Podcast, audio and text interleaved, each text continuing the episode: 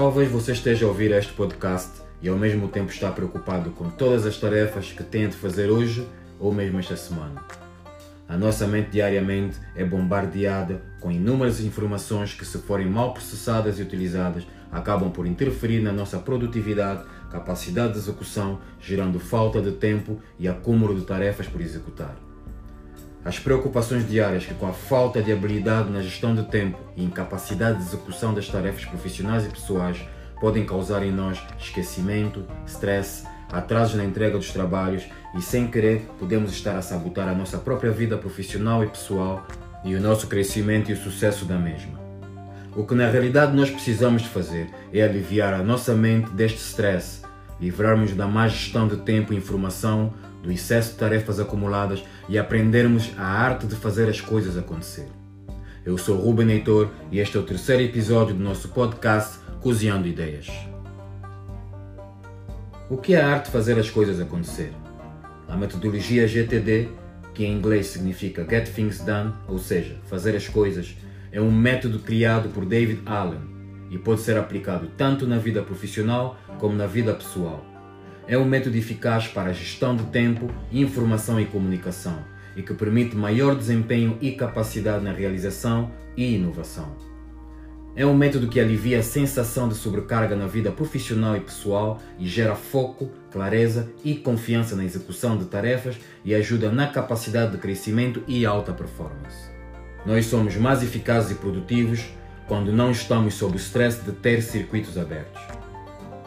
Circuito aberto é toda aquela tarefa que rouba sua atenção e foco por não estar no lugar correto, tal como tarefas pendentes que ficam acumuladas e que desta forma roubam a energia daquelas outras tarefas que precisam de ser executadas, mas ficam sempre em atraso.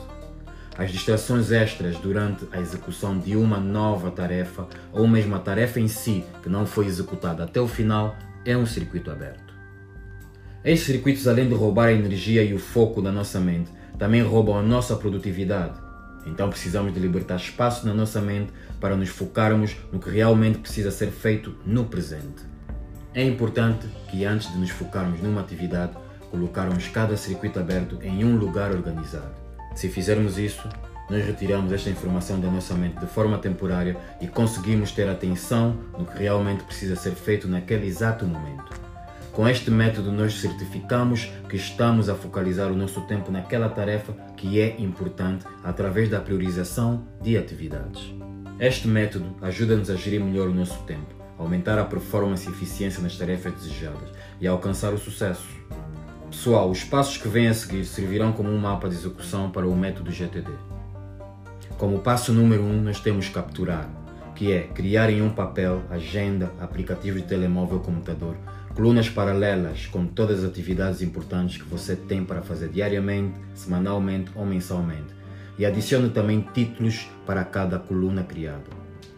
E nesta lista escreva também separado os pedidos e favores de outras pessoas e também as atividades que lhe roubam todo o seu foco e atenção, tal como conversas em redes sociais ou conversas improdutivas ao telefone ou no WhatsApp. A vantagem deste primeiro passo é não deixar as tarefas abertas em sua mente o que facilita para que você possa evitar o stress e o esquecimento e a perca do foco. O importante é não deixar nada na sua mente ocupar espaço. Anote tudo. As suas anotações devem ser limpas sempre após a execução de cada tarefa. O passo 2 é esclarecer.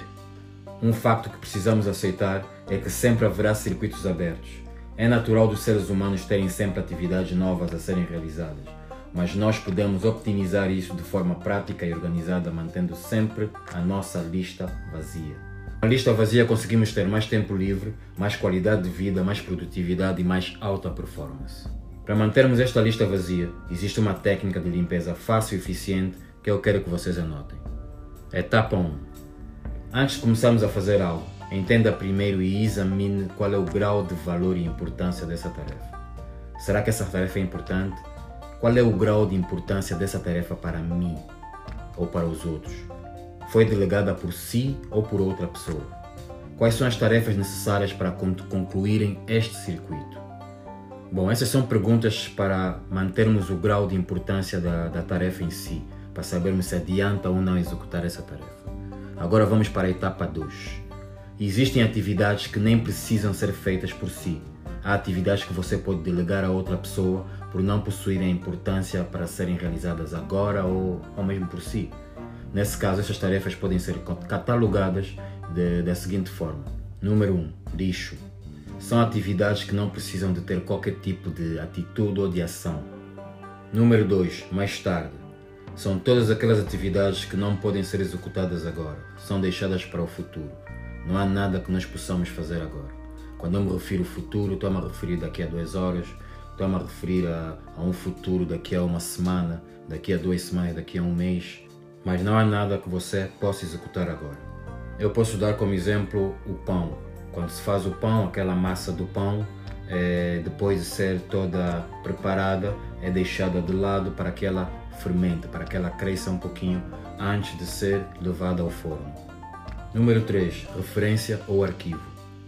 São informações que não carecem de nenhum tipo de atitude, nenhum tipo de ação, mas que podem ter muita utilidade no futuro. Neste caso, são informações que carecem de ter um lembrete para que no futuro, quando precisamos delas para alguma execução, eh, nós nos lembremos que elas existem, nós vamos lá buscá-las e usamos essa informação para executar a tarefa. Eh, esse tipo de informação podem ser guardadas em, ou arquivadas em discos externos, pendrives ou mesmo em agendas.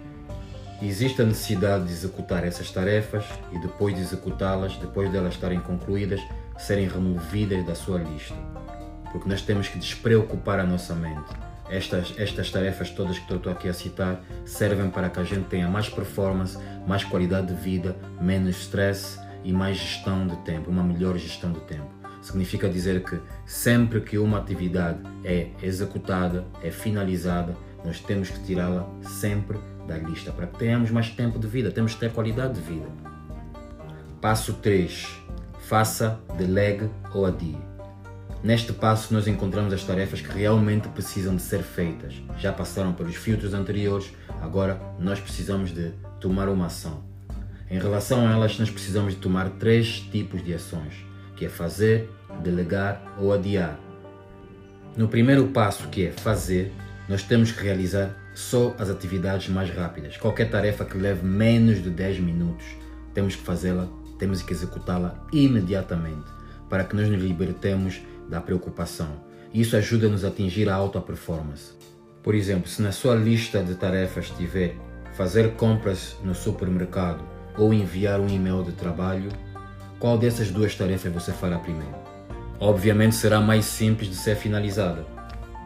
Delegar Neste ponto, nós vamos procurar uma outra pessoa capacitada e apropriada para executar a tal tarefa que nós precisamos que ela seja feita.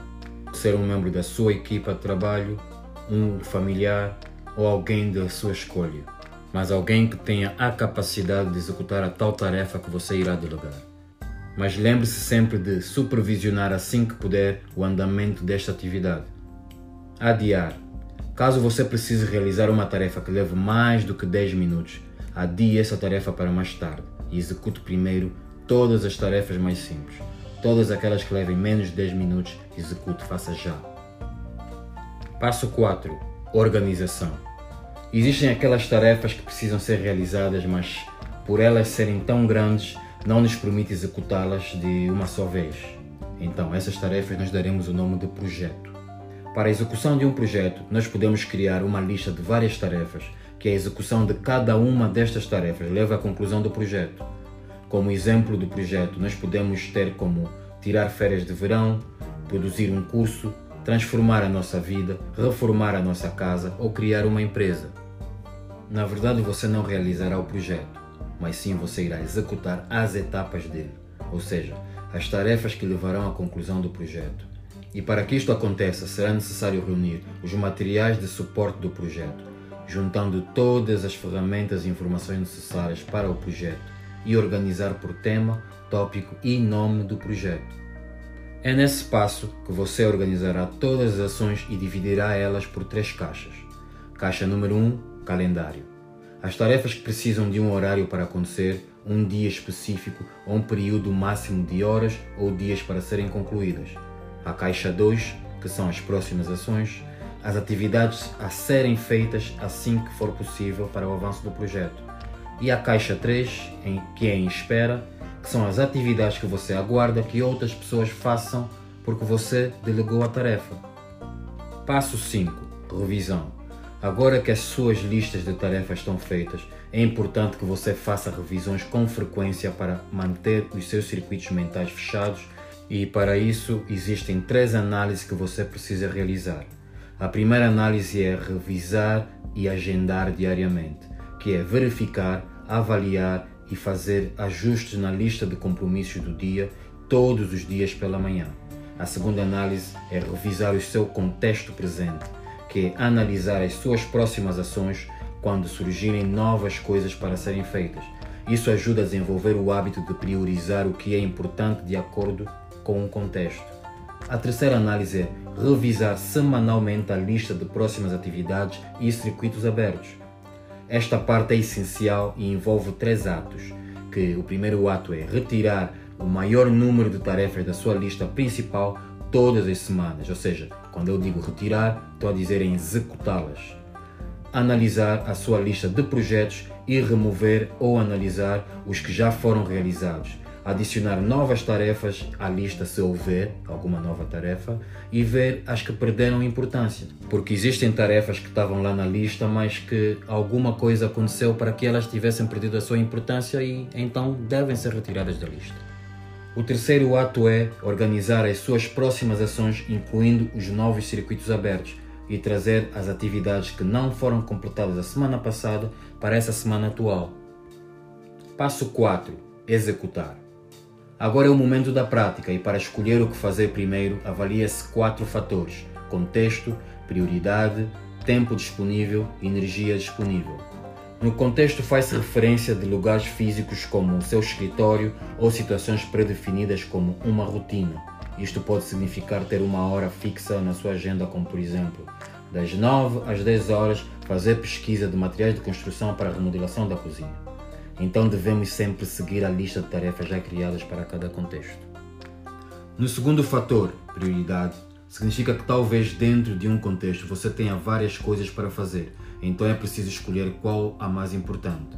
Também é preciso organizar essas tarefas de acordo com os objetivos de longo prazo, e para isso podemos usar a matriz de prioridade de Eisenhower para priorizar as tarefas. No terceiro fator, que é tempo disponível, devemos avaliar se ainda há tempo de realizar a tarefa. Por exemplo, se você precisa de fazer um relatório, mas a reunião irá começar em 10 minutos, será que ainda dará tempo? No quarto e último fator, energia disponível, existem atividades que exigem criatividade e outras que exigem de si força física.